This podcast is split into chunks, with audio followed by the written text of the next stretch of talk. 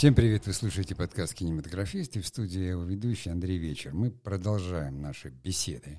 Да, это уже такие беседы.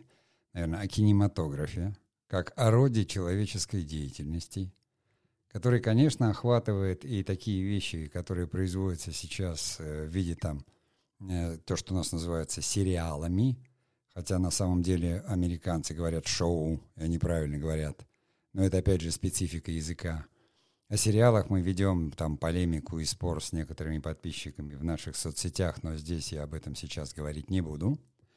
А сегодня я хотел бы просто прочитать и откомментировать одну очень хорошую статью э, про нарративы, да, и почему нарратив э, это не то же самое, что сюжет.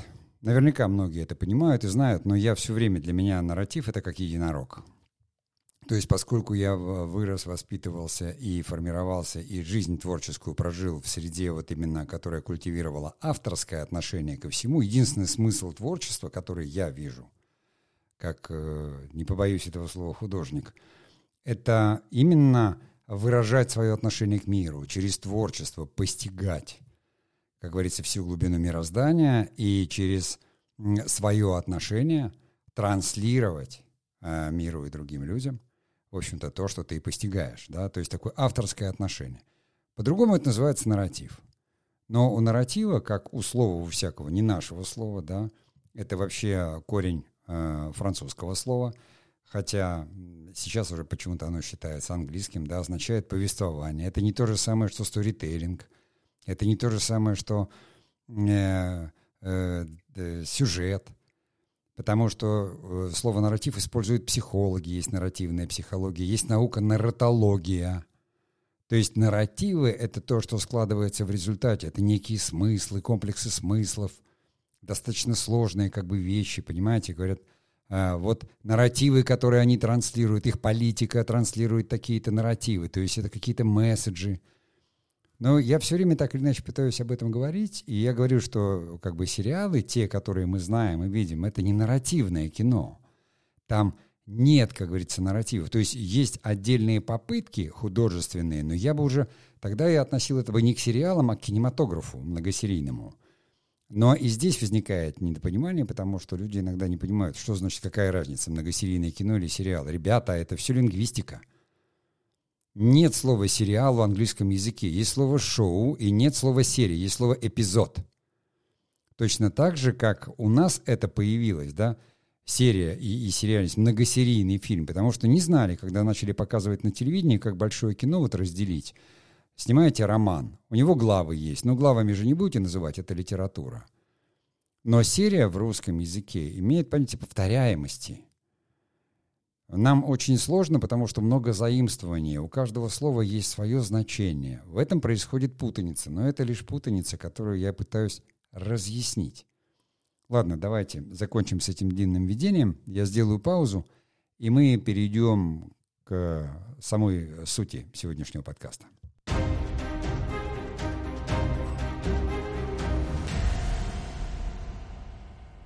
Автор статьи Александра Иваницкая. Э, Александра, я так понимаю, я прямо сейчас смотрю, вот, э, как говорится, в интернет, автор, сценарист и нарративный дизайнер. Она нарративный дизайнер, она пишет сценарии для независимых игр компьютерных.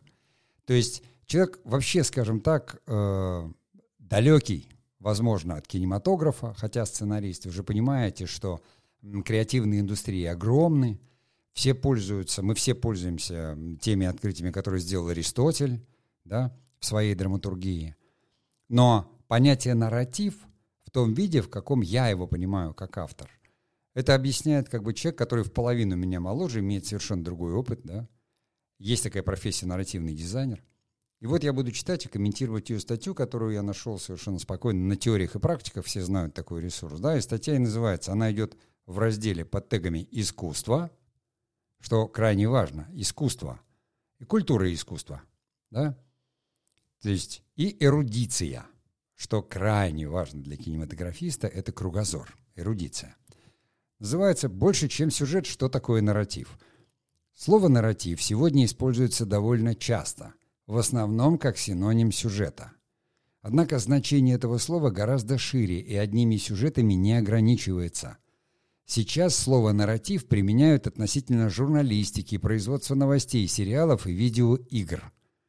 Рассказываем, что это за слово и почему оно стало важной частью современной культуры. То есть я тоже применяю слово «нарратив». Есть понятие «нарративное кино». Если вы посмотрите на Vimeo, то все авторские фильмы такие, а там обязательно есть пометка «драма», «нарратив». Драма они понимают как действие, а не как там какая-то драматургия. Это, это перевод с греческого. А нарратив они понимают как авторское повествование. То есть автор создает, как бы передает какие-то смыслы. Так что же такое нарратив? Нарратив происходит от английского narration – повествование. На самом деле слово французское, в английском оно заимствовано, но мы знаем, что э, англичане, да, э, и французы, там, норманы, они там все перемешались в Столетней войне, поэтому там заимствование абсолютное существует слов. Неважно, латинские корни. Э, нарратив означает повествование в широком смысле, а не только ответ на вопрос, что случилось. Вот и последующие ответы о причинах и последствиях событий, о которых повествуют. Важной составляющей нарратива является история. Заметьте, история, а не сюжет. Повествование всегда ведется о каком-то событии, которое имеет свое развитие. Тоже важный момент – развитие. В нарратив входит все. От диалогов до цвета занавесок в комнате, где происходят самые важные события. Понимаете? То есть а в кино нарратив важен, потому что режиссер, как автор произведения, фильма, он контролирует все эти вещи. Да, их создают художники, операторы, но он контролирует нарратив. Этого нарратива нет в сценарии. В сценарии есть сюжет. Да, в нем есть смысл. Автор о чем-то написал историю. Там есть тема, там есть тематика, там есть идея. Но нарратив возникает в результате. И вот почему. Чем нарратив отличается от сюжета – Сюжет — это скелет рассказываемой истории. Он находится внутри и в связи с этим имеет более жесткую структуру. Нарратив строится вокруг сюжета. Именно благодаря ему мы можем заглянуть, взглянуть на сюжет с другой точки зрения и в новых форматах. С другой точки зрения и в новых форматах. Сюжетов у нас по пальти 36. Гугу, по-моему, или кто-то стал его перепроверять, насчитал только 20. Я с бэкграундом театра. В театре всегда говорили, они семь, и все есть у древних греков, а потом есть у Шекспира. Дальше статья. Возьмем в качестве примера миф о Тесее и Минотавре. Сюжет строится вокруг Дани, когда афиняне присылают 14 молодых юношей и девушек для ритуального убийства в наказание за смерть сына критского правителя. И в устоявшийся ход вещей вмешивается сын царя Афин Тесей, который отправляется на Крит, чтобы убить чудовище – в сюжете у нас есть дань, герои, чудовища, месть и борьба за освобождение страны. А в начале 2000-х американская писательница Сьюзен Коллинз берет этот сюжет и окружает его новым нарративом, который мы знаем как трилогию «Голодные игры». И в этом нарративе мир античности сменяется футуристическим государством Панем, где есть система дистриктов с монопроизводством, и в качестве наказания за мятеж эти дистрикты также отправляют юношей и девушек для ритуального назидательного убийства – Герои здесь также стараются победить чудовище, но в лице производящей голодные игры власти. Понимаете? Сюжет тот же самый. Я вот сегодня вспоминал, что когда мне там было 24 года, мне попались книги Гарри Гаррисона. Я был, заканчивал уже театральный институт, и я когда увидел, думаю, интересно, парень взял и всю мифологию древнегреческую переложил куда-то в космос. А что, американцы не знают, что он сплагиатил это? То есть я тогда это не особо понимал. И как э, продукт советской такой, ну, русской даже, может быть, культуры и творческого вуза, где нам преподавали историю э, искусства, историю литературы, историю театра. Мне казалось, это такая банальщина взять и просто вот, ну, взять там легенду о Золотом Руне и переписать ее в космос. Потом-то я понял, что все так делают, и, и, и все так и есть. И на самом деле, я говорю, сюжетов несколько, которые повторяются, и повторяются только за счет нарративов – новых нарративов, которые появляются во времени, а в эти нарративы входят всякие культурные коды.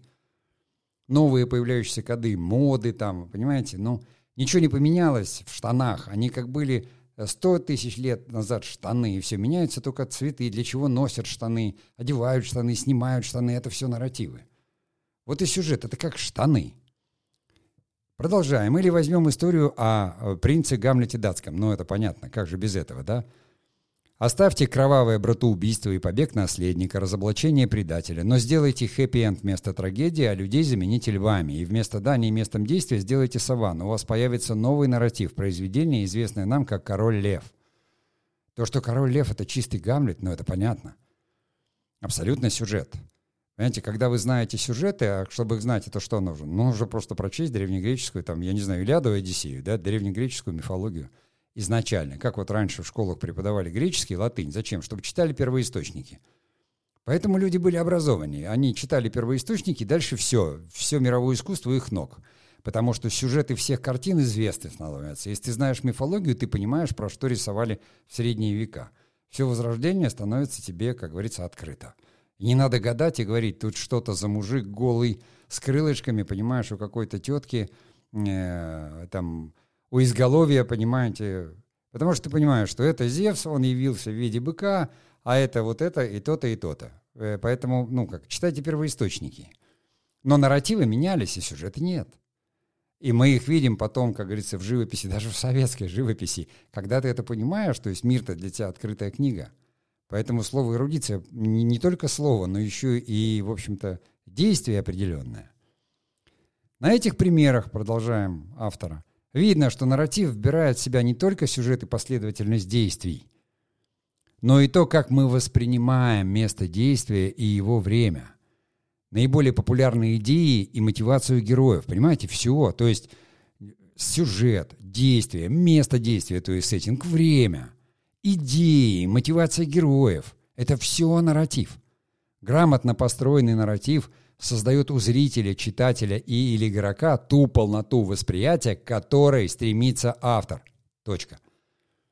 Понимаете? То есть нарратив создает полноту восприятия зрителям смыслов. Не сюжета, а смыслов, которые передает автор. Поэтому в сериале там что-то такое три не может быть, потому что если даже это и было, и когда-то сняли пилотную серию, в которой заявили какой-то некий нарратив и создали его,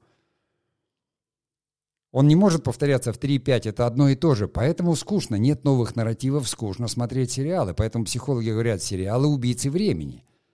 Потому что они точно так же, как чипсы и вот этот быстрый дофамин, захватывают нас без исключения всех. Всех без исключения. Потому что это химия мозга. И здесь мы все находимся в одном положении. Но мы, как люди, которые занимаются творчеством или выбрали свой путь, э, ну, как бы этот, пусть даже в креативных индустриях или где, мы должны еще понимать ответственность свою за то, что мы создаем. Потому что, конечно, это бесконечный спор.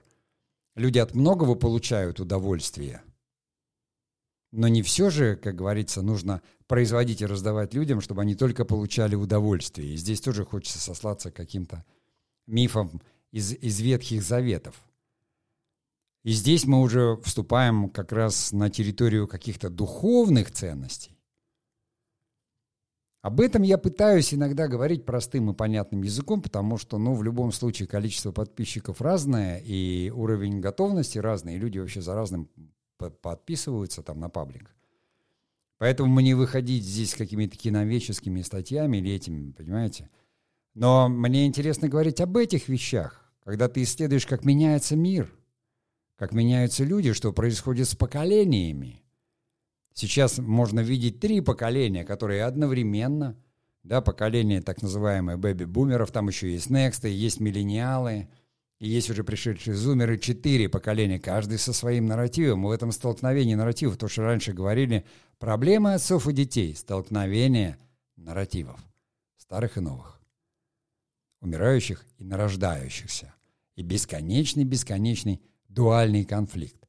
Борьба добра со злом и все то, что мы так любим в настоящем кинематографе. Ну а я на сегодня прощаюсь и творческих успехов.